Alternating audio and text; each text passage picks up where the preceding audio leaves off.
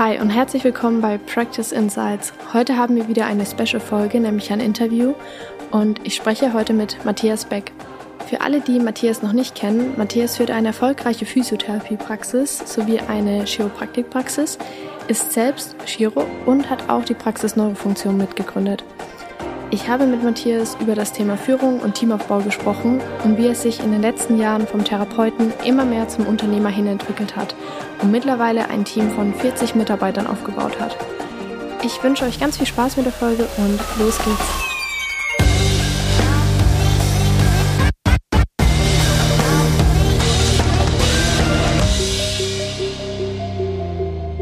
Wir sitzen hier gerade an einem Samstagnachmittag gegen 17 Uhr in Mannheim, ganz entspannt in einer Praxis, die man so eigentlich gar nicht Praxis nennen kann. Und ich habe einen ganz tollen Interviewpartner gegenüber, nämlich Matthias Beck. Lass uns heute über das ganze Thema Mitarbeiter und Führung, Verantwortung in der Praxis sprechen, unabhängig davon, welche Praxis man hat. Matthias, und da gleich mal die erste Frage an dich. Kannst du dich noch an deinen ersten Mitarbeiter erinnern? Ja, erstmal danke, dass ich überhaupt da sein darf. Meinen ersten Mitarbeiter, ja, als wir angefangen haben, 1997 äh, mit der Physiotherapie, da hatte ich dann gleich die ersten zwei Mitarbeiter. Und ja, es war so ein bisschen sehr ungewohnt zu Beginn, weil äh, zuvor war ich ja Angestellter und dann bist du von heute auf morgen ähm, ja, Inhaber, Chef und ähm, war ein seltsames Gefühl. Auf der anderen Seite zu stehen, war ich noch auch sehr unbeholfen. Ich war damals 26 Jahre alt. Und es war auch ziemlich viel Druck. Druck, weil wir in dem Jahr geheiratet hatten, ich Papa geworden bin und dann auch noch die Praxis eröffnet habe. Und da war klar, es muss funktionieren. Und da war ich bei weitem nicht so entspannt, wie ich das heute bin. Hast du da dann gleich für dich selbst entschieden, ich starte mit sofort zwei Mitarbeitern oder war zuerst der Gedanke, ich, ich rock das Ganze alleine? Ähm, nein, wir haben ähm, damals eine kleine Praxis übernommen, die schon fünf Jahre bestand. Die Eigentümerin ist ausgewandert in die USA und so war von vornherein die Möglichkeit gegeben, eben auch zwei Mitarbeiter ähm, zu haben, zu übernehmen. Und ich hatte dann auch das Glück, dass ich vorher schon ja, so zwei, drei Monate gemeinsam mit ihr noch arbeiten konnte, um auch überhaupt mal festzustellen, werde ich von den Patienten akzeptiert. Und das lief alles sehr gut. Und dann haben wir den Cut gemacht und sie ist gegangen. Gegangen? Ja, nach Amerika ausgewandert eben. Die Kollegin, die ah, ja, das ja. dann letztendlich ursprünglichst mal gegründet hatte. Also hattest du gar keine Bewerbungsgespräche am Anfang, gar kein Bewerbungsverfahren, keine, keine richtige Auswahl von genau diesem Mitarbeiter stelle ich mir vor, du bist mit den ersten zwei Mitarbeitern gleich reingefallen, reingewachsen in die Praxis und mit denen dann über die Zeit gewachsen. Ja, so war es. Wir waren am Anfang sehr klein und sind dann im Laufe der Jahre ja so sukzessive immer größer geworden. Was aber jetzt auch nie der Plan war, es ist einfach so passiert. Was würdest du damals bei der Entscheidung zu, ich eröffne jetzt meine eigene Praxis und stelle gleich sofort zwei Mitarbeiter an, deinem jüngeren Ich raten? Ja, durch die Tatsache, dass ich sie hier übernommen habe, war das jetzt für mich gar nicht so ähm, ein großer Sprung, weil ich bei der Übernahme diese zwei Mitarbeiter ja schon länger kannte. Der eigentliche Sprung war dann eher den ersten neuen Mitarbeiter einzustellen. Und ähm, ja, rückblickend, ich habe sehr lang gewartet, einfach weil ich so ein bisschen ein Sicherheitsgefühl brauche für mich aus. Das heißt, wir haben alle bis an die Grenze gearbeitet, bis wir gemerkt haben, okay, es geht gar nicht mehr anders und wir müssen jetzt uns Unterstützung holen. Und 1997, 98 war es auch noch ein kleines bisschen einfacher, Mitarbeiter zu finden. Und dann hm, ja, war ich eigentlich sehr dankbar, dass wir dann jemand gefunden haben, weil es hat uns dann natürlich schon massiv entlastet. Aber es war damals in der Anfangsphase normal, 60 Stunden und mehr zu arbeiten, teilweise 70 Stunden. Das war schon eine schwere Zeit. Auch im Hinblick auf Familie. Also ich werde mich auch immer dran erinnern, dass bei der Geburt meiner zweiten Tochter meine Frau mich dann fragte, hm, möchtest du nicht ein bisschen was verändern und vielleicht ein bisschen weniger arbeiten, damit du deine Kinder überhaupt mal mitbekommst, außer am Wochenende? Weil es war wirklich so, es war halt von Montag bis Freitag, morgens bis abends und ähm, blieb wenig Zeit. Ich habe die große Tochter, die 97 geboren ist, die ersten drei Jahre wirklich sehr wenig gesehen. War das dann auch für dich eine Motivation zu sagen, jetzt werde ich größer, jetzt suche ich mich aktiv nach dem dritten, ersten sozusagen Mitarbeiter? Nee, das würde ich so nicht sagen. Es ist einfach ein Prozess gewesen, der nach und nach entstanden ist. Es war nicht geplant. Es war auch nie mein Bestreben, um besonders groß zu werden oder so. Ich weiß noch, als ich mich selbstständig gemacht habe, hatte ich mir ja schon so ein Ziel gesetzt, was ist denn das, was du mal erreichen möchtest?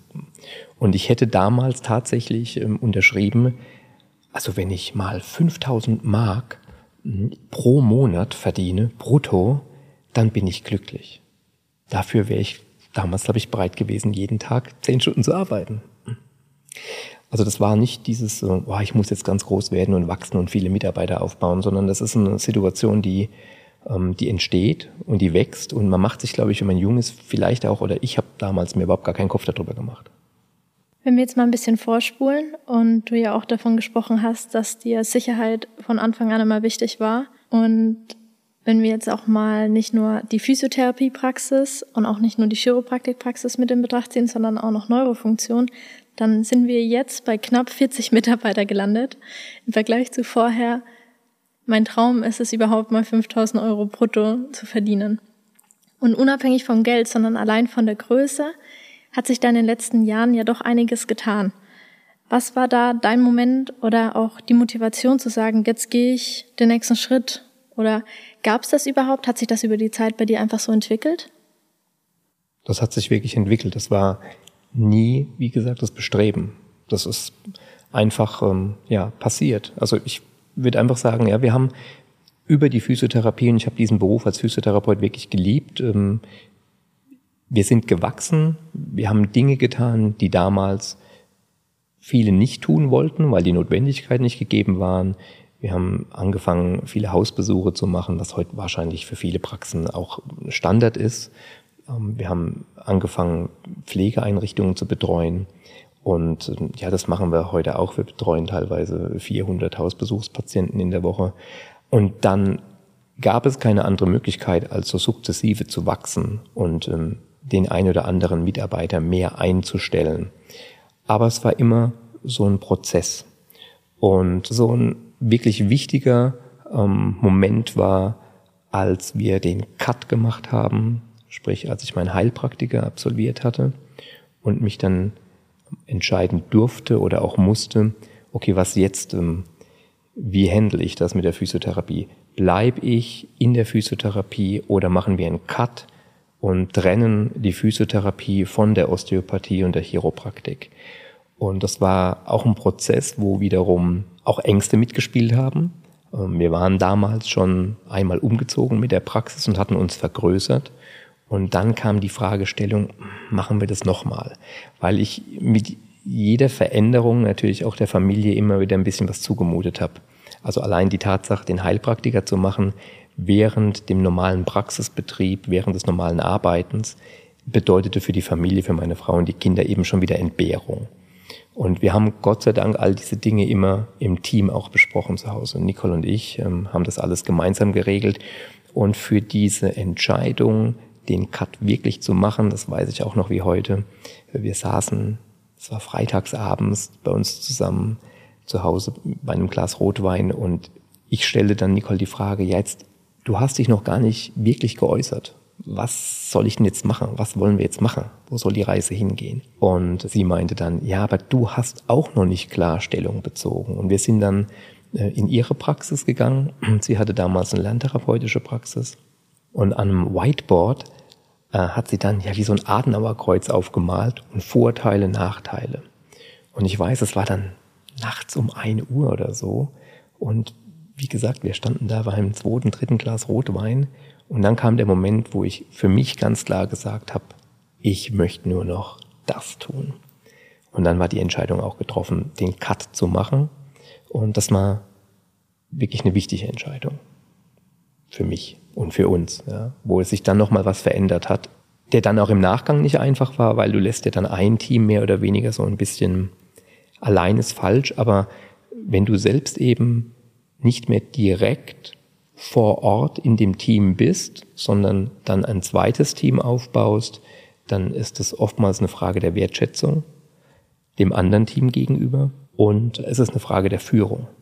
Wie schaffst du den Spagat zwischen Therapeut sein und aber auch gleichzeitig Unternehmer sein und Führungskraft zu sein und all diese verschiedenen Rollen, genau auch in der Thematik, ich habe jetzt eine zweite Praxis. Wie schaffst du da allen Rollen gerecht zu werden? Zu Beginn wollte ich gar nicht jemand sein, der irgendwas führt. Ich habe das gemacht, was ich eigentlich immer wollte, wofür ich gebrannt habe. Das war eigentlich behandeln, therapieren. Und nachdem es halt nicht mehr in der Physiotherapie und in der Osteopathie war, war es dann eben mehr in der Chiropraktik. Aber ähm, ich glaube, das ist so ein generelles Thema, das man ja oft hat. Ne? Man lernt irgendeinen Beruf und ähm, den führt man auch mit Begeisterung aus, wenn alles gut läuft. Und dann kommt irgendwann der Switch, dass du eigenständig wirst und dann irgendwann auch äh, ein Team aufbaust und dann bist du gezwungen, Mitarbeiter zu führen. Aber du hast das nie gelernt. Ja. Und das ist ähm, auch keine einfache Situation gewesen. Und ich glaube, da muss ich auch den Teammitgliedern, die damals schon dabei waren, ähm, ein großes Kompliment aussprechen, weil da habe ich sicherlich viele Fehler gemacht und bin auf gewisse Belange der Mitarbeiter gar nicht eingegangen und habe mich da schon sehr im Mittelpunkt gesehen. Ähm, was mir geholfen hat, ist dann, mich ein bisschen coachen zu lassen, regelmäßig coachen zu lassen, und dann auch mich mit Führung ein bisschen zu beschäftigen. Das hat lange gedauert. Interessanterweise hätte ich damals nicht gedacht, macht mir das mittlerweile mehr und mehr Spaß. Es ist so, dass ich äh, früher gesagt hätte, nee, also komm, lass mich am Patienten sein, das ist das, wo ich aufgehoben bin und den Rest sollen andere machen. Und heute ist es so, dass ich das auch ja, genieße und auch als Privileg ähm, empfinde, das überhaupt tun zu dürfen und ein Team aufgebaut zu haben, das aus meiner Sicht heraus auch, ähm, auch ein Team ist. Also ich bin ziemlich harmoniebedürftig und ich könnte es gar nicht ertragen, Leute in meinem Team zu haben, die, äh, die mich triggern. Und da bin ich froh, dass das uns wirklich gut gelungen ist. Ja. Und zum Thema Führung, es ist gut, dass du es ansprichst, weil jedes Team das auch gleichzeitig braucht, obwohl man ja als Therapeut vielleicht auch das Thema Führung vermeiden möchte, weil man ja ein gelernter Therapeut ist und in die Führungsrolle auch einfach reinwächst und reinkommt. Auf was kommt es für dich beim Thema Führung an und was ist für dich auch am wichtigsten in Bezug auf Führung? Also Führen ist, ähm, glaube ich, schon ein Privileg, aber es ist etwas, was ähm, anstrengend ist, weil man doch umdenken muss und ähm, erstmal viel mehr auf die Belange der Mitarbeiter eingehen sollte. So verstehe ich das zumindest. Also für mich ist es äh, wichtig, erstmal zu schauen, okay, was sind denn die Belange der Mitarbeiter und welche Eigenschaften ähm, brauchen die Mitarbeiter, um gute Teamplayer zu sein und welche Eigenschaften muss ich in irgendeiner Form bedenken, die ich an den Tag legen muss, wenn ich mein Team führen möchte. Also was ist denn für für diese Mitarbeiter wichtig. Und da gibt es eben, glaube ich, das habe ich dann auch erst lernen müssen, ein paar Eigenschaften, die ich für Grundvoraussetzungen erachte, um überhaupt ein vernünftiges Team aufbauen zu können. Und ähm, das eine ist, ich denke, man muss für den Mitarbeiter erstmal die Bedeutung nach außen stellen. Also was ist denn die Bedeutung dessen, was ich überhaupt tue? Für wen hat das eine Bedeutung? Also ich rede mhm. jetzt nicht von, ja, das hat für mich eine Bedeutung als Mitarbeiter, weil ich dadurch Geld verdiene und meinen Lebensunterhalt gestalten kann, sondern eben gerade in der Therapie ist es vielleicht recht einfach. Wir beeinflussen durch unser Tun maßgeblich das Leben anderer Menschen. weil wir ihnen zu mehr Gesundheit, zu mehr Wohlbefinden helfen und verhelfen können. Aber das muss dem Mitarbeiter klar sein. Und zwar nicht nur dem Therapeuten, weil da ist es vielleicht einfach, der äh, versteht, okay, es geht hier um den Patienten, sondern eben auch der Rezeptionskraft oder egal wem aus dem Team. Weil auch die Rezeptionskraft hat die Situation, okay, wie kann ich positiv auf irgendwas einwirken, außer dass ich hier jetzt äh, am Telefon sitze und die Termine vergebe und die Rezeptgebühr kassiere oder Rechnungen stelle. Und ich glaube, das ist wichtig, den Mitarbeitern klarzumachen, hey, du hilfst durch das, was du tust, allen anderen im Team, dass sie ihren Job besser machen können, ja. aber du hilfst auch den Menschen, die hier reinkommen, denen es nicht gut geht. Und du kannst Einfluss darauf nehmen, dass die vielleicht ähm, das als angenehmer empfinden, zu uns zu kommen. Und dann sind wir, glaube ich, ja schon beim zweiten Thema, nämlich äh, es muss eine Messbarkeit da sein. Für einen Mitarbeiter muss messbar sein, was mache ich da eigentlich? Die Messbarkeit für den Therapeuten ist wieder die Rückmeldung des Patienten und ähm, die Tatsache, konnte ich ihm helfen oder nicht. Das ist sicherlich relativ einfach wieder darstellbar, aber ähm, Messbarkeit von Rezeptionskräften ähm, ist sicherlich ein bisschen schwieriger, wobei ich der Meinung bin, okay, man kann es messbar machen. Wie vielen Menschen, die heute zu uns gekommen sind, konnte ich ein Lächeln abbringen? Wie vielen Menschen konnte ich bei irgendetwas helfen, was ihnen ihr Tag vielleicht äh, vereinfacht hat? Und ähm, das ist eine Sache, die, glaube ich, auch sehr oft draußen vergessen wird. Und das Dritte, und ich glaube, das wird von vielen Mitarbeitern sehr geschätzt, ist, dass man sie ein bisschen aus der Anonymität rausholt sie sollten halt nicht nur eine Nummer sein mhm. und wenn sie es morgen nicht mehr machen, dann werden sie halt ersetzt, dann macht halt jemand anderes. Sondern ich glaube, es ist wichtig, ähm, wenn man führt, da auch ein ehrliches und ernsthaftes Interesse an den Tag zu legen, an den Personen, die mit einem arbeiten. Das war etwas, was ich auch am Anfang nicht so verstanden habe. Heute ist es so, dass ich die Namen aller meiner, also die Namen der Kinder aller Mitarbeiter und auch die Namen der Partner oder der Ehepartner meiner Mitarbeiter alle kennen.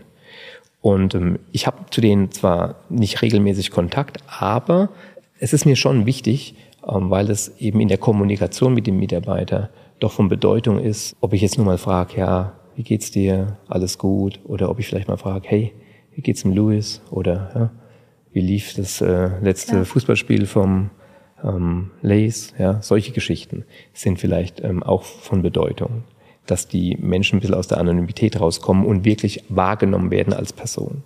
Ja. Und ich glaube, diese drei Faktoren, nämlich ähm, ja, die Bedeutung dessen, was ich in meinem Job tue, ja, und diese Messbarkeit und dieses Rauskommen aus der Anonymität sind ziemlich wichtig beim Führen. Zumindest mal für mich. Ich glaube, ja. das ist so ein Schlüssel gewesen für uns, dass wir auch wirklich ein gutes äh, Team und ein super Teamzusammenhalt haben. Was jetzt nicht bedeutet, dass alle ja immer nur Friede, Freude, Eierkuchen haben und dass da alle jeden Abend äh, zusammensitzen und feiern. Das kommt sicherlich mal vor.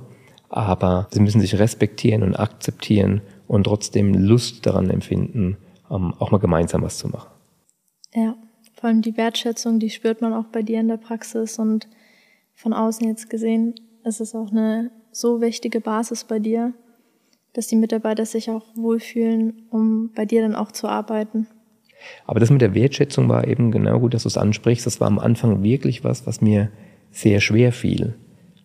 Also du machst dann was anderes, du gehst dann in die Chiropraktik und bist nicht mehr der Physiotherapeut. Mhm. Und da war das am Anfang so, dass vor allem Nicole, meine Frau, hat dann gesagt, hey, du musst aufpassen, weil du verliest den Bezug zu den anderen und du musst aufpassen, dass die jetzt nicht denken, ah ja, jetzt macht er was, jetzt fühlt er sich als was Besseres.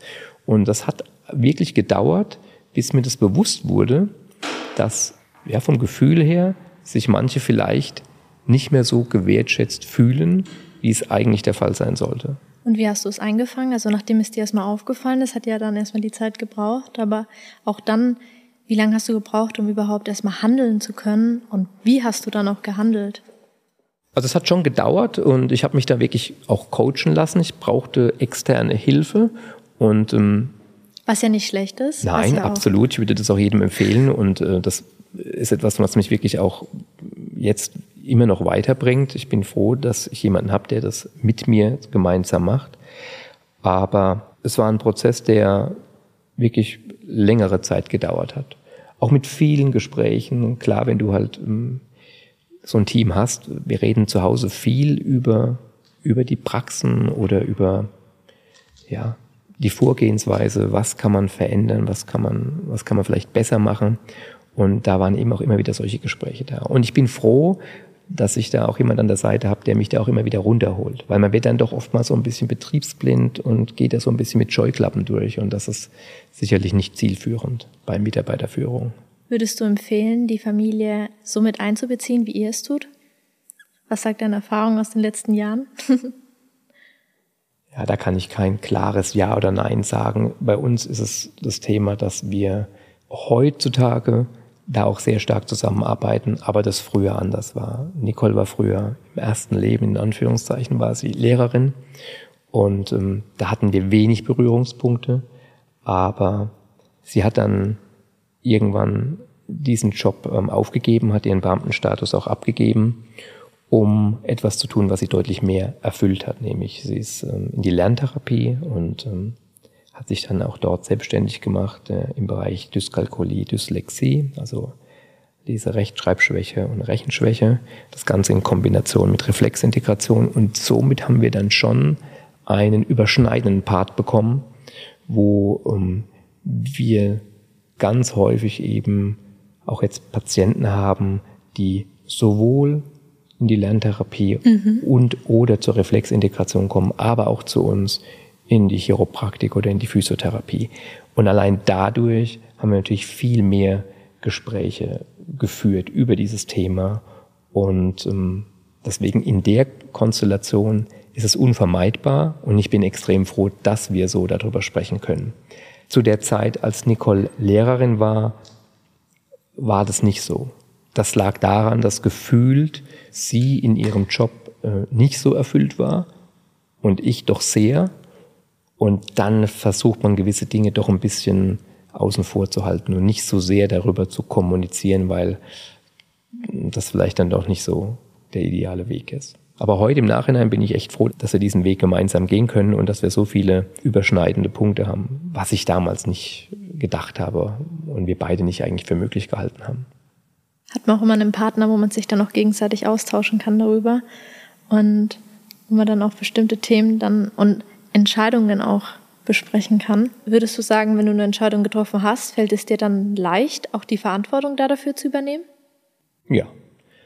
Also wenn sie mal getroffen ist, es dauert öfter ein bisschen länger, bis die Entscheidung getroffen ist, weil man doch immer wieder abwägt, ja. Es gibt auch mal Situationen, wo du ganz spontan was entscheidest, aber die größeren Entscheidungen, die sind sicherlich wohl bedacht. Und wenn du Entscheidungen triffst, Gibt es da ein bestimmtes Schema, wo du dich selbst daran hältst, vor allem jetzt auch im Bereich Führung, wo du sagst, das hilft mir selbst, klare Entscheidungen treffen zu können und klar zu sein? Gibt es etwas, wo du sagst, das tue ich, um regelmäßig fit und vor allem ressourcenvoll zu bleiben? Also das auf alle Fälle. Also für mich ist der Schlüssel Meditation. Das mache ich aber schon seit ich 21 bin. Da habe ich großes Glück gehabt, damals äh, jemanden zu kennen, der im Bereich Erwachsenenbildung tätig war und mir die Möglichkeit gegeben hat, ähm, schon sehr früh solche Persönlichkeitsseminare zu besuchen. So bin ich letztlich zur Meditation gekommen. Das mache ich auch heute täglich. Das ist für mich ein Schlüssel. Und da kann ich wirklich Energie auftanken. Aber bei der Entscheidungsfindung, es kommt immer darauf an, sind es strategische Entscheidungen, sind es Entscheidungen, die die Mitarbeiter massiv auch mit ins Boot holen und beeinflussen, dann versuche ich mich schon immer auch in die Situation der anderen reinzuversetzen. Das hilft mir schon, weil ich das ganz gut kann.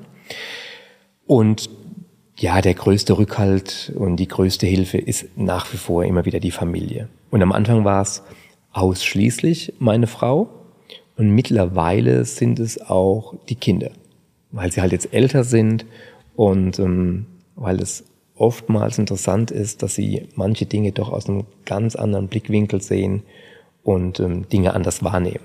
Und dann ist es hilfreich und ich bin dankbar, dass ich da Unterstützung habe. Wie schaffst du es, wenn ihr so viele Bereiche habt, die Lerntherapie, Physiotherapie, Chiropraktik und auch die Tierheilpraxis im Unternehmen selbst, bei allen Mitarbeitern die Kommunikation so aufrechtzuerhalten, dass auch alle immer wissen, was jetzt der aktuelle Stand ist und alle auch an den Patienten noch genau dieselbe Sprache wieder weitergeben können. Auch das war eine ziemlich große Herausforderung. Ich denke, da ist es wichtig, dass man dann ja wirklich ein Führungsteam aufbaut. Ich bin ja eben selbst äh, eigentlich nicht mehr in der Physiotherapie ähm, und da ist es wichtig, dass du einfach Leute platzierst, die unterschiedliche Verantwortungen haben. Also wir haben jemand, der die fachliche Leitung hat, teilen sich zwei Personen in der Physiotherapie, jemand, der die Rezeption leitet und eine organisatorische Leitung. Genauso sind wir auch im chiropraktischen Bereich aufgestellt. Mhm. Und ähm, Nicole ist diejenige, die eben den lerntherapeutischen Bereich und den Reflexintegrationsbereich leitet. Und ja, da ist es sicherlich wertvoll gewesen und ist es immer noch, dieses äh, Führungsteam wirklich aufzubauen und für so eine organisatorische Klarheit zu sorgen, dass wirklich jeder weiß, was ist meine Aufgabe und wie kommunizieren wir das ins Team hinein dass eben letztlich jeder auch weiß, okay, was machen wir überhaupt alles und wie gut und wie groß oder wie breit sind wir aufgestellt. Vor allem, wenn du das Team aufbaust, dass du dann sogar gleich an den nächsten Schritt gedacht hast, nicht nur Teamaufbau, sondern auch, dass du auch deine Arbeit weiter delegieren kannst, weil das kommt ja auch mit der Zeit wieder da dazu, was man auch vollkommen unterschätzt. Ab wann war der Punkt, wo du gemerkt hast, es macht jetzt einen Unterschied und es war es notwendig, dieses Führungsteam überhaupt zu etablieren? Recht spät erst. Das liegt ein bisschen daran, dass du im Alltag nicht merkst, dass das Team so wächst. Also wenn ich morgens in die Praxis komme und selbst wenn ich mal in die Physiotherapie reinlaufe, es sind ja dann immer nur fünf, sechs Leute da und dann mhm. gehe ich hoch in die Chiropraktik und dann sind da auch nur drei oder vier und du siehst immer nur ein Teil, weil die anderen, die ähm, sind vielleicht auf Hausbesuchstour oder haben andere Arbeitszeiten und da fällt einem gar nicht auf, wie viele das eigentlich sind. Das fällt einem auf, wenn man wirklich ein Gesamtteam-Meeting macht oder wenn man irgendwelche Events hat, irgendwie, wir machen ein Weihnachtsessen oder wir machen einen Teamausflug.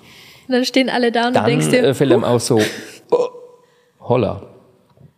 Aber auch das ist dann ein Prozess, weil du wächst da ein bisschen rein und erst dann ist mir eigentlich aufgefallen, okay, wir brauchen ein Führungsteam, weil ich kann es nicht abdecken. Ich kann es nicht abdecken. Ich habe in vielen Bereichen einfach auch nicht mehr so die Kompetenz auch, um zu sagen, ja, das ist genau das, was momentan in der Physiotherapie passiert. Das kann ich nicht. Das kann ich in dem Bereich, in dem ich arbeite, für mich tun und für uns tun. Aber andere Bereiche sind äh, andere mittlerweile besser. Und das ist auch wichtig so ja, dass, dass die dann die Verantwortung übernehmen. Und was ich immer ganz gut konnte, war wegdelegieren. Dinge wegdelegieren, die mir nicht viel Freude bereitet haben. Wo es nicht geht, das hätte ich am Anfang gerne gemacht, ist eben was äh, das Führen des Teams betrifft. Das hätte ich am liebsten auch wegdelegiert. Obwohl es dir jetzt so viel Spaß macht. Ja, weil ich vielleicht auch ein bisschen da reingewachsen bin. Und vielleicht hängt es auch ein bisschen mit Lebenserfahrung oder auch mit dem Alter zusammen. Es ist tatsächlich so, dass ich auch viel mehr Spaß daran habe, mich mit diesen Dingen ähm, auseinanderzusetzen. Ja, früher war es, ja, da geht's halt, okay, wie kannst du die, die Therapie noch verbessern und so weiter. Und heute ist es eben so, dass ich merke, hey, je motivierter die Leute im Team sind, je klarer wir die Rahmenbedingungen schaffen, um Arbeitsplätze für die Mitarbeiter zu, zu schaffen, dass sie sich da wohlfühlen. Umso größer ist die Motivation und umso leichter geht's auch. Da hatte ich früher auch mit meinen Eltern immer wieder Diskussionen, was Vertrauen betrifft. Ja, kannst du allen vertrauen mhm. und so weiter. Und da musst du aufpassen und dann, ja, dann gibst du denen dies und jenes oder möglichst dies und jenes und dann kommt jemand und ähm, hintergeht dich oder was auch immer. Und da war ich nie so, da habe ich mir gesagt, ja, das wird nicht passieren. Und erst wenn ich diese Erfahrung mache, dann denke ich drüber nach, ob ich es ändere. Bisher ist es noch nicht passiert, aber es ist einfach ähm, wichtig, glaube ich, dafür zu sorgen, als jemand, der egal welche Profession er ausübt, wenn er wirklich selbstständig ist und ähm, Mitarbeiter hat, dass es natürlich geht es immer um Profit und um Gewinn, aber es ist einfacher, wenn du motivierte Leute im Team hast. Und die Motivation fällt und steht nicht nur mit Geld und der Bezahlung, sondern eben auch, wie werde ich wahrgenommen? Ja, das, was wir vorhin gesagt haben. Ja, so, ja. Für was für eine Bedeutung hat das, was ich da tue? Und ähm, ist es in irgendeiner Form messbar? Und werde ich hier auch als Mensch wahrgenommen oder nur als, ja, er ist halt jetzt der Physiotherapeut, der Chiropraktiker und die Rezeptionskraft. Da ist es ein bisschen mehr. Und das haben wir ganz gut hinbekommen durch unterschiedliche Events, die wir immer wieder zusammen machen, die mir auch wichtig sind. Ob das jetzt eben Team-Events sind, jetzt äh, steht demnächst wieder ein Event an, dass wir nach Amsterdam gehen ähm, für drei Tage. Und das haben wir auch in der Vergangenheit gemacht, ob wir jetzt irgendwie in Hamburg, Wien oder in Barcelona schon waren. Das sind so Tools, wo ich auch merke, es macht auch mir Spaß, mit dem Team ähm, wegzugehen, weil du lernst die Leute auch ganz anders kennen. Und ich kenne auch Leute, die selbstständig sind, die da gar keine Lust zu haben. Und mag auch sein, dass das ein Weg ist, aber es ist nicht mein Weg. Ja, da muss jeder seinen eigenen Weg Absolut. finden. Absolut. Was ist für dich deine goldene Regel oder dein Way to go, wenn es vor allem um Teamaufbau geht? Also was ist da essentiell wichtig und wie hast du es geschafft, bei der Teamauswahl vor allem die Mitarbeiter oder hochmotivierte Mitarbeiter zu finden? Waren die von Anfang an hochmotiviert? Auch die Frage ist jetzt nicht so einfach zu beantworten. Es gab Situationen, da waren wir gezwungen, Mitarbeiter auch einzustellen, die wir vielleicht ähm, mit den heutigen Kriterien nicht mehr einstellen würden. Was aber schön ist, ist, dass es uns gelungen ist, die Mitarbeiter, die wir genommen haben, dann auch so für dieses Team zu begeistern, dass sie auch merken, hey, das ist eben nicht nur ein Job, sondern ich gehe hier morgens gerne hin und ähm, ich habe hier ein bisschen Spaß, weil ich eben auch Leute treffe, die mir sympathisch sind und weil ich mit denen im Team arbeite. Aber wir versuchen schon darauf zu achten, dass gewisse Dinge, die uns für unser Team wichtig sind, dass wir die bei auch Einstellungs- und Vorstellungsgesprächen, dass wir die wirklich so ein bisschen rauskitzeln. Also ich brauche jetzt niemanden im Team, der ein übermäßig großes Ego hat. Ja, mhm. Und das brauche ich nicht. Auf und was achtest du bei Bewerbungsgesprächen? Also was mir gar nicht wichtig ist, sind äh, irgendwelche Zeugnisse. Das ist für mich vollkommen uninteressant. Liegt vielleicht auch wiederum an der Branche, in der wir tätig sind. Mir ist es nicht wichtig, welche Zensur da jemand in seinen Prüfungen hat. Mir ist wichtig, kann er mit Menschen umgehen? Und mir ist es wichtig, passt er ins Team? Weil eine Person, die nicht ins Team passt, kann dir das ganze Team durcheinander bringen. Und das ist nicht schön. Das hatten wir auch schon und ja, waren dann auch froh, dass wir uns dann vielleicht auch mal von jemandem getrennt haben. Aber manchmal muss man Teamplayer ja auch die Dinge für das Team tun. Ja, ein Teamplayer zu sein ist einfach für mich eine, eine ganz wesentliche Geschichte. Niemand ist der perfekte Teamplayer. Jeder hat äh, unterschiedliche Stärken und Schwächen, gar kein Thema. Aber es ist immer wieder wichtig für uns, dass wir das auch immer wieder klar machen, wie wichtig uns das Team ist und dass das Team über den Einzelnen steht.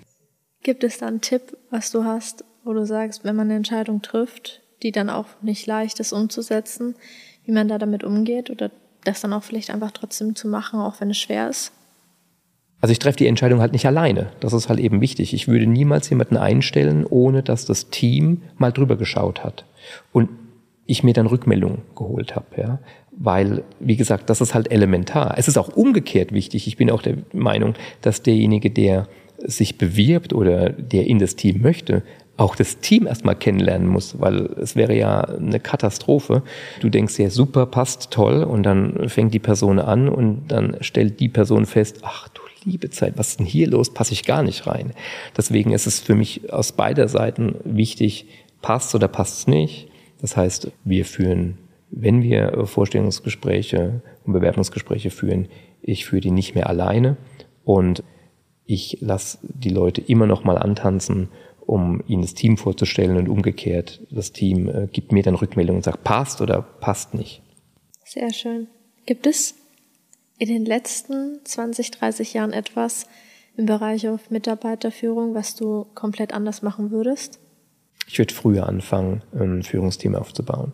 Und ich würde mich auch früher damit beschäftigen. Also das wäre jetzt für mich wirklich ein Tipp. Ich glaube, dass es in der Branche, in der wir tätig sind und vielleicht auch in ganz anderen Branchen wichtiger als nur auf Strategie zu achten.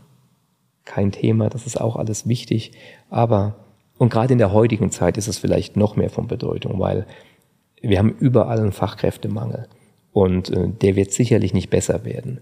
Und äh, Marketing ist, denke ich, heute eben nicht nur wichtig, um Kunden zu gewinnen, sondern es ist fast wichtiger, um Mitarbeiter zu gewinnen.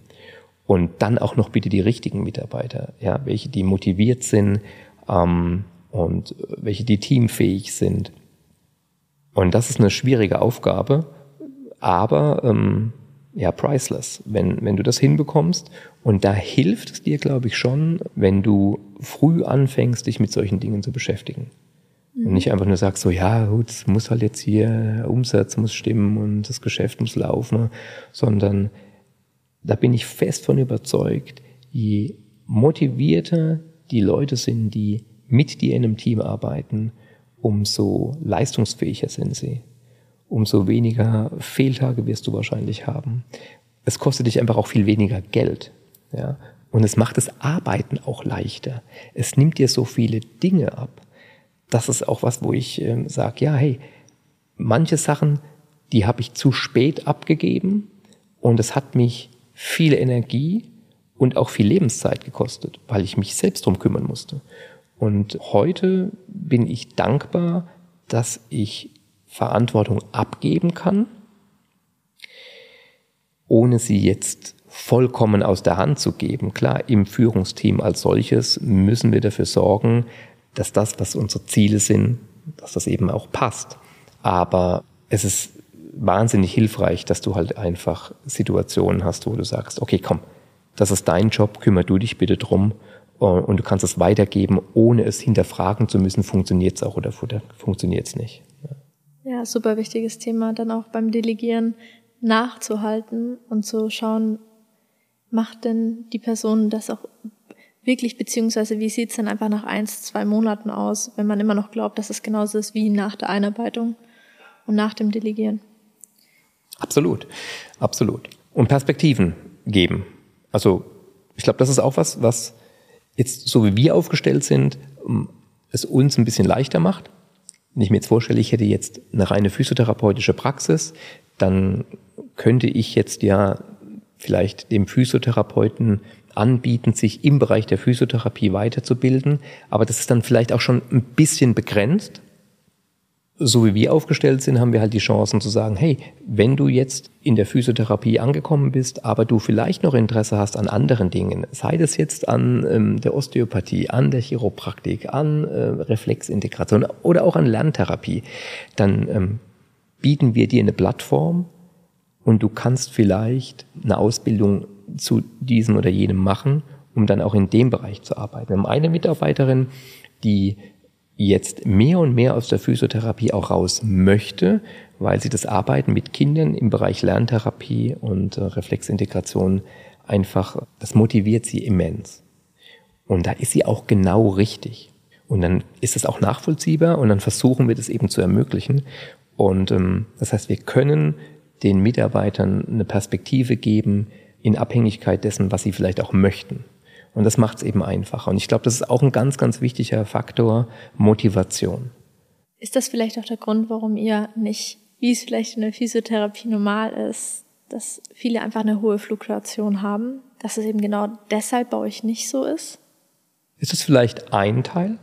Ich glaube schon, dass es fällt uns auch wirklich ein bisschen leichter, Mitarbeiter zu generieren. Wir haben jetzt zuletzt keine Mitarbeiterproblematik in Form von wir finden keine neuen Mitarbeiter. Das liegt an unterschiedlichen Dingen. Wir haben auch Kooperationen mit Schulen, wir nehmen auch Praktikanten. Das macht es uns natürlich dann ein bisschen einfacher, weil wenn der Praktikant kommt und sieht, hey, das ist ein cooles Team. Wir haben jetzt gerade die Situation, dass wir zwei Bewerbungen wieder vorliegen haben. Eine davon ist von einem Praktikanten, weil er gesagt hat, hey, ich fühle mich hier bei euch so wohl in dem Praktikum, wenn ich das vergleiche mit anderen Praktikas, die ich schon gemacht habe. Das ist ein Benefit. Aber das liegt wiederum am Team, mhm. weil wenn halt jemand reinkommt und sieht, hey, das ist cool, das ist echt nicht einfach nur, die machen einen Job und gehen wieder heim, sondern da ist ein bisschen mehr da, dann ist das auch etwas, wo ich mir auch für mich vorstellen könnte, ja, da will ich auch arbeiten. Das macht es ein bisschen einfacher für uns. Mhm. Welchen Tipp würdest du einer Praxis mitgeben, die eben eine hohe Fluktuation hat? Also jemand, der viel Fluktuation hat, und zwar nicht nur, weil er die Leute wegschickt, sondern weil sie gehen, dem würde ich definitiv den Tipp geben, sich große Gedanken darüber zu machen, was in der Mitarbeiterführung verkehrt läuft. Definitiv. Die Mitarbeiter, die gehen, die sagen dir in der Regel auch nicht zwingend den wahren Grund, warum sie gehen. Mhm. Ja, oft ist es dann so, ja, du, da kriege ich halt mehr Geld und äh, aber die Dinge, die oft wirklich stören, werden gar nicht so zur Sprache gebracht. Und ich glaube, es hat wirklich was damit zu tun, wie gehe ich als Inhaber, als Chef, aber auch in einem Führungsteam mit den Mitarbeitern um.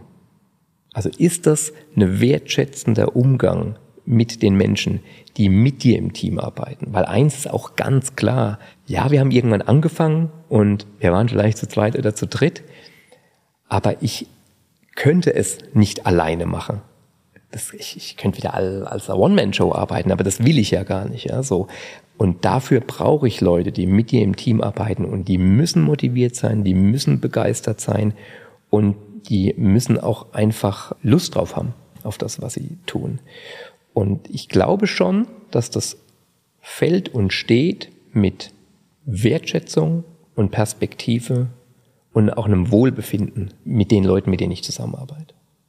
Für viele Therapeuten oder viele Inhaber ist es ja besonders der Punkt, die Verantwortung für einen Mitarbeiter zu übernehmen. Das der Punkt, was ihnen am meisten Gedanken macht. Und wenn man das jetzt so zuhört und einfach hört, dann klingt das alles so leicht und einfach und ist auch viel vom Team abhängig. Wie gehst du denn da damit um, so viel Verantwortung für die ganzen Mitarbeiter zu übernehmen? Oder ist dir das in deiner täglichen Arbeit eigentlich bewusst? Nein. Also im, im Alltag ist einem das nicht bewusst. Das liegt wahrscheinlich auch wieder daran, dass du sie eben nicht alle siehst. Du siehst, ähm, läuft's, läuft's nicht. Du wirst schon immer wieder konfrontiert mit Situationen, wo du dir denkst, oh, muss das jetzt sein? Okay, da müssen wir auch eingreifen oder hier ist Handlungsbedarf. Aber im normalen Alltag ist es nichts, wo ich denke, wow, oh Gott, werde ich der Situation gerecht. Nee, ist es nicht. das ist, es ist wirklich, ich denke da nicht täglich dran, um Gottes Willen. Ich denke oft darüber nach, wie man es besser machen kann. Weil ich denke, wir, wir stehen auch am Anfang, also am Anfang von dem, was möglich ist.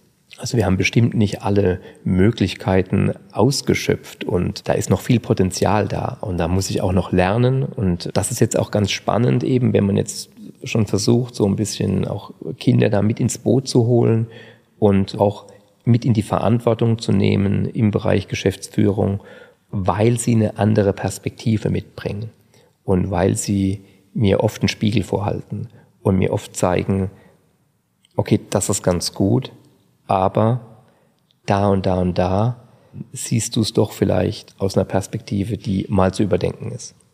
Passt ja ganz gut zum Stichpunkt oder Stichwort Anfang. Für andere, die jetzt seit 20 bis 30 Jahren eine Praxis haben, die würden eher von, ich stehe schon mittendrin, das ist gar nicht der Anfang sprechen. Wie schaffst du es dennoch im Alltag oder im Tagesgeschäft immer für zukunftsorientiert zu denken und zu bleiben und jetzt noch vom Anfang zu sprechen? Nimmst du dir da speziell die Zeit, dass du sagst, jetzt arbeite ich in der Praxis, da arbeite ich an der Praxis? Oder kommt das einfach dann, meistens vielleicht im Urlaub? es kommt viel bei der Meditation. Also dadurch, dass ich täglich meditiere und das ja auch ein Ritual ist äh, und bei der Meditation tatsächlich die Praxis und vor allem das Team, die Mitarbeiter täglich auch vorkommen, ist es etwas, wo ich dann schon häufig auch so ein bisschen inspiriert werde von. Ansonsten ist es wirklich in Gesprächen. Es ist in Gesprächen zu Hause vor allem auch hier wieder mit meiner Frau, weil wir uns so oft austauschen über das, was am Tag war und wir dann automatisiert auf Dinge kommen, hey, da ist noch Optimierungsbedarf, da könnte man noch was besser machen. Könnte man vielleicht dies noch hinzunehmen oder lassen wir das lieber sein? Und in den Gesprächen, das ist für mich immer wieder inspirierend, weil also so einen Stillstand, den gibt's nicht. Das passt auch nicht zu mir, dafür glaube ich, habe ich oder bin ich viel zu sehr ADHS geprägt. Ja. Das ist. Ähm, Kommt mir bekannt vor. Ja, also das ist immer so ein. Also in Momenten, in denen ich wie zum Beispiel Urlaub, ja, wirklich Zeit habe für mich, ist es nicht so, dass ich dann meinen Gedanken gar nicht bei der Praxis bin, sondern es ist eher so, dass ich dann die Zeit habe, auch wirklich Entscheidungen zu treffen, die ich bis dato nicht treffen konnte, Ideen zu sammeln und die dann eben auch zu diskutieren. Das ist auch wirklich was, ich glaube, dieses Selbstständigsein. Ich empfinde das nicht jetzt als, okay, ich arbeite ganz viel, ich arbeite gefühlt viel weniger als vorher, aber ich bin gedanklich eigentlich doch ständig mit dabei. Aber es motiviert mich ja auch. Und ja. ich kann am Ende des Tages noch nicht mal sagen, warum mich das so motiviert und begeistert. Ich kann nur sagen, es ist einfach so. Und ich empfinde es auch als Geschenk, dass es so ist, weil es mir dadurch viel leichter fällt. Ja, es macht es wahrscheinlich auch leichter, wenn es läuft. Ich kann mir vorstellen, wenn man halt einen Laden äh, führt, der, ja, der mit dem Rücken an der Wand steht oder so, dann macht es extrem viel Druck. Und dann ist es nicht mehr so schön.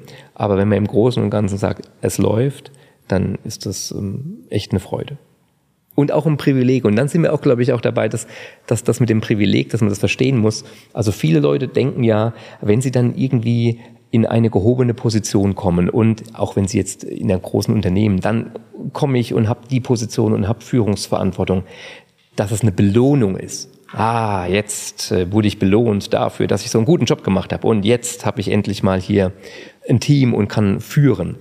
Aber das mag sein, dass die Belohnung diese, diese Beförderung ist, aber dann fängt dir die Arbeit erst an.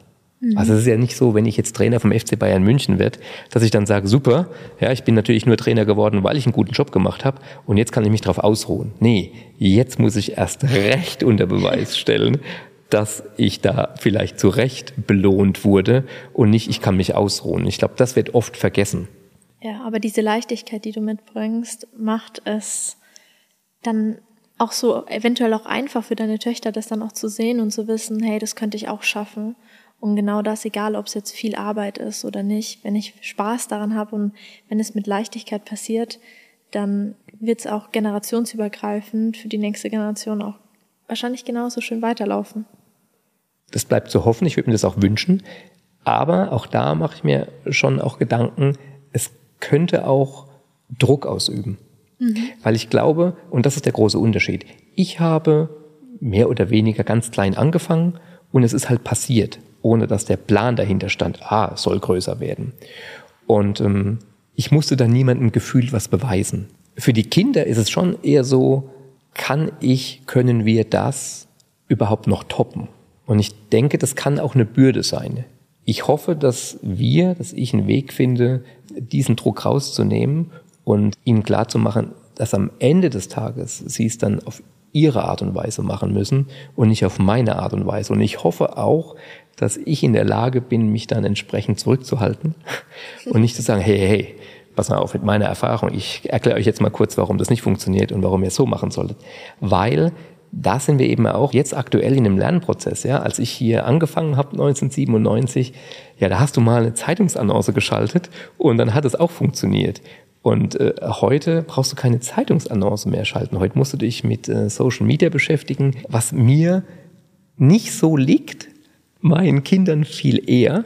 Und da bin ich froh, dass du dann auch Dinge outsourcen kannst und sagen kannst, okay, wir müssen vorbereitet sein auch für die Zukunft. Lass uns mal ähm, das und jenes tun, auch wenn ich wenig Ahnung davon habe. Und da sind natürlich meine Kinder eine absolute Unterstützung, weil die jetzt schon sagen, hä, was machst denn du da?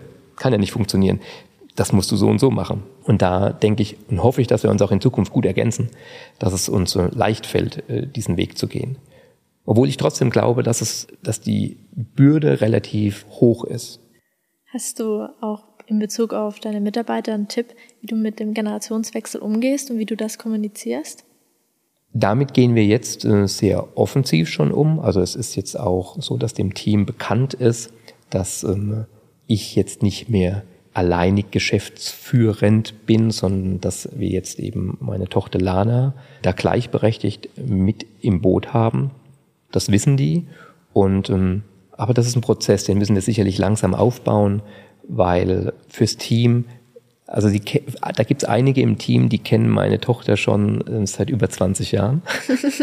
das heißt, die haben mitbekommen, wie sie aufgewachsen ist Und auch da ist es erstmal ein Prozess, überhaupt mal festzustellen, wie bringt sie sich ein und wie kommt sie selbst mit der Situation zurecht. Weil das ist, glaube ich, eben auch diese, die, diese, diese Schwierigkeit, ach du liebe Zeit hier, da ist der Olli, da ist der Nedim und hey, die kenne ich schon seit ich äh, zwei Jahre alt bin. Und äh, jetzt ähm, soll ich vielleicht irgendwelche Dinge da vorgeben. Hm. Stelle ich mir auch nicht so einfach vor. Ja. Ansonsten bin ich froh, dass wir im Team, das macht es dann vielleicht wieder ein bisschen leichter, von der Altersstruktur her ziemlich gemischt sind. Wir haben einige, wie jetzt eben schon erwähnt, die schon weit ja, über 20 Jahre bei uns im Team sind. Und wir haben auch ähm, mittlerweile eben junge äh, im Team. Also wir sind aufgestellt, die, der jüngste im Team ist, glaube ich, 21 und die älteste Person ist äh, ja an die 60. Und ich glaube aber auch, dass sich das ganz gut ergänzt, dass die dass die Älteren auch ein bisschen mitgerissen werden durch die Jungen und dann nochmal merken, wow, okay, cool, die sehen viele Dinge anders, die haben auch Dinge anders gelernt als wir und dass die Jungen sich auch ein bisschen motivieren lassen von den Älteren, die in manchen Bereichen einfach auch mehr Erfahrung haben und vielleicht auch ein bisschen mehr Ruhe ausstrahlen. Ich glaube, die Kombi ist ganz gut. Wie schaffst du es, dass alle voneinander lernen und dass die, dass jeder unabhängig vom Alter auch motiviert bleibt und immer am Ball bleibt?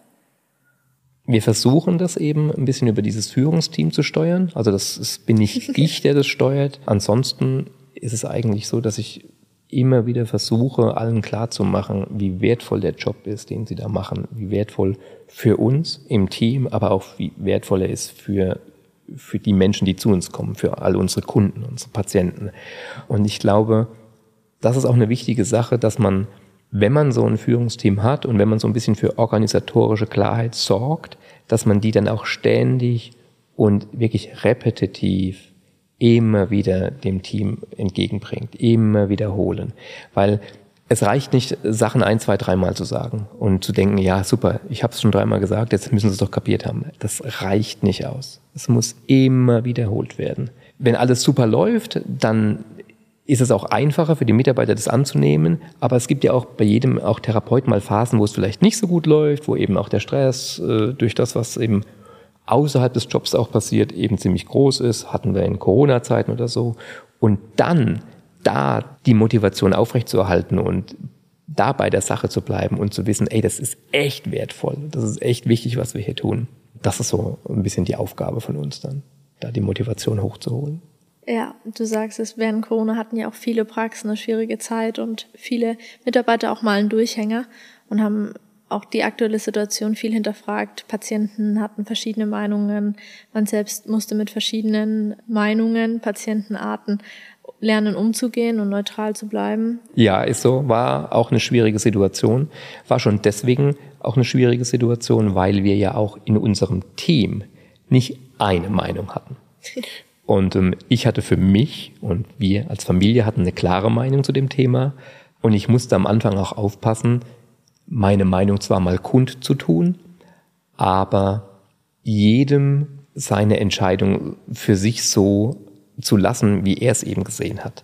Das heißt, niemandem irgendwas überstülpen oder versuchen, in irgendeine Argumentation zu gehen, sondern ähm, das war zu Beginn wirklich schwierig, weil es gab welche im Team, die hatten Angst nicht unbedingt um sich selbst, sondern vielleicht um ihre Angehörigen. Und äh, wir hatten einige im Team, die haben das sehr entspannt gesehen. Und da mussten wir erstmal einen Mittelweg finden. Aber das Entscheidende war eigentlich, dass ähm, da wir als Familie eine klare Meinung dazu hatten, ich, sobald dieses Thema auftauchte und es darum ging, dass wir wirklich auch in manche Einrichtungen äh, gar nicht mehr konnten. Wir konnten ja in viele Pflegeeinrichtungen gar nicht mehr gehen. Und es war ja auch schon so, dass zu Beginn nicht klar war, können wir weiterarbeiten, wie können wir weiterarbeiten.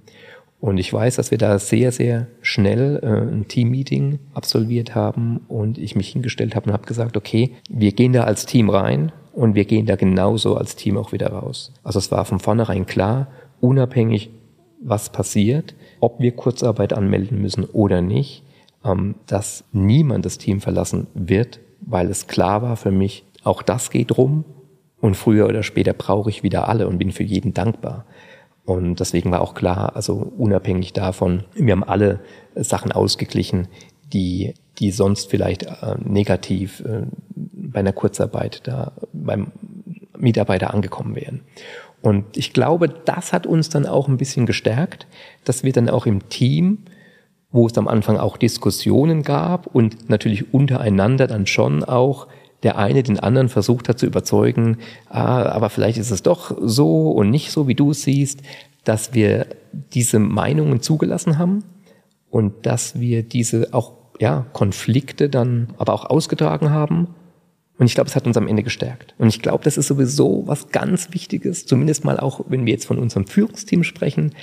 Das kann nicht alles nur harmonisch sein. Weil wenn wir irgendwie über Dinge diskutieren, die unseren Arbeitsplatz betreffen und wir die Chance haben, da Rahmenbedingungen zu schaffen, so dass es für uns alle vielleicht besser und leichter ist, dann müssen wir in diesem Bereich auch kontrovers diskutieren können. Und da müssen eigentlich auch alle ihren Standpunkt mal äußern, so dass wir uns dann auch klar sein können, okay, ja, kann man so, kann man so sehen.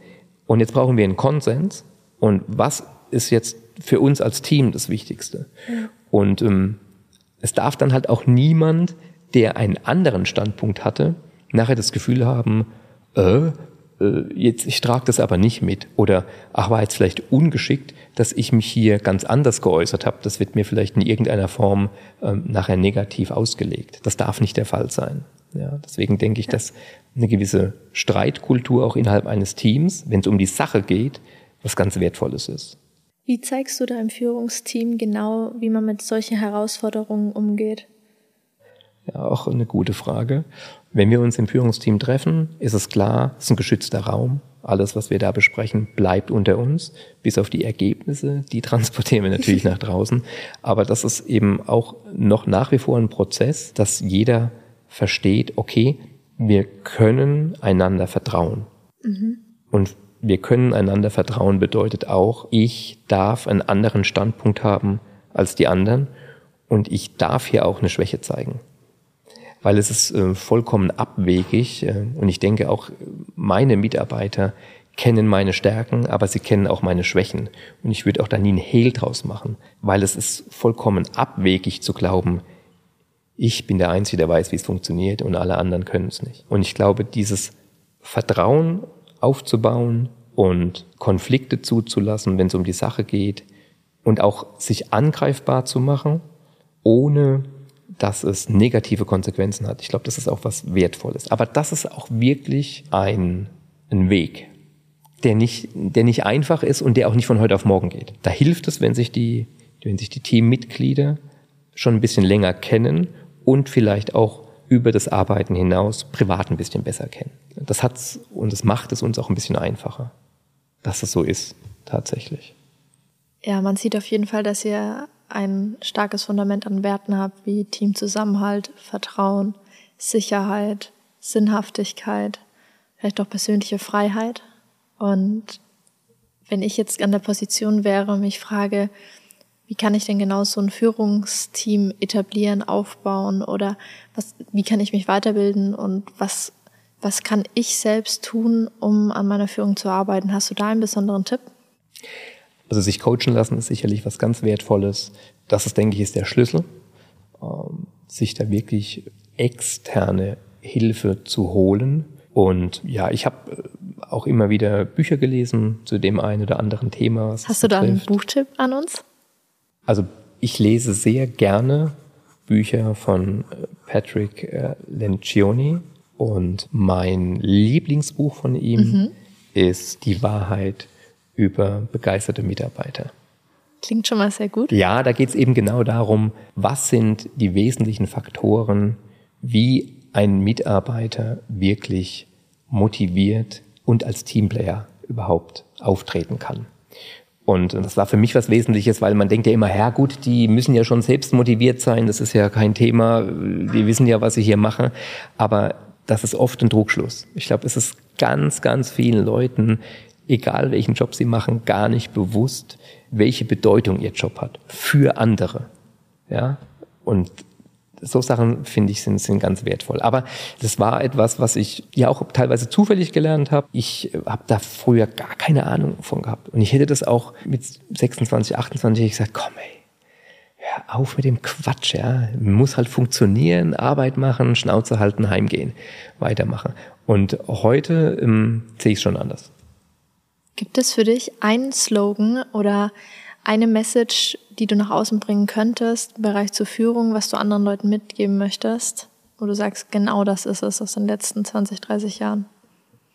Ja, es ist nur, dass sie versuchen sollten, wirklich ein Team aufzubauen, das auch ein Team ist.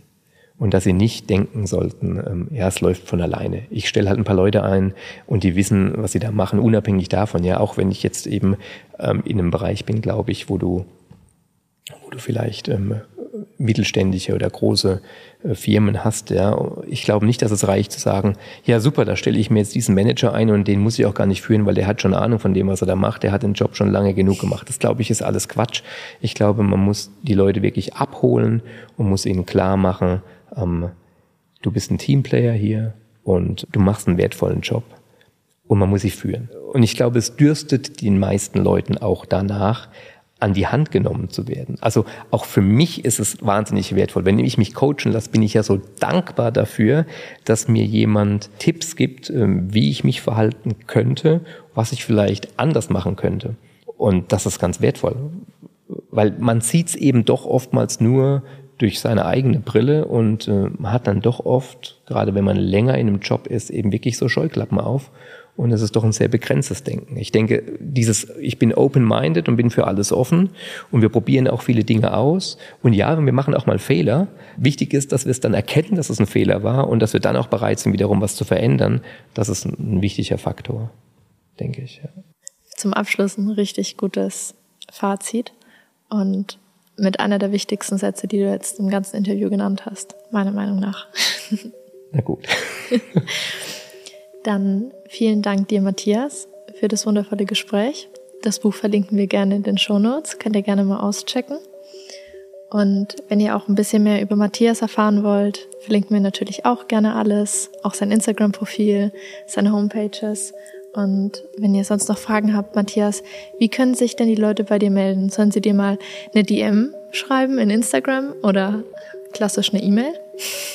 Spielt keine Rolle, was, was einfacher ist. Wie auch immer man das möchte. Sehr gut. Also fühl dich frei, melde dich gerne bei Matthias. Und dann wünsche ich dir auf jeden Fall noch einen schönen Tag oder Abend, je nachdem, wie es bei dir ist. Ja, ich danke dir, Melanie. Es war ein angenehmes Gespräch und ähm, jederzeit wieder.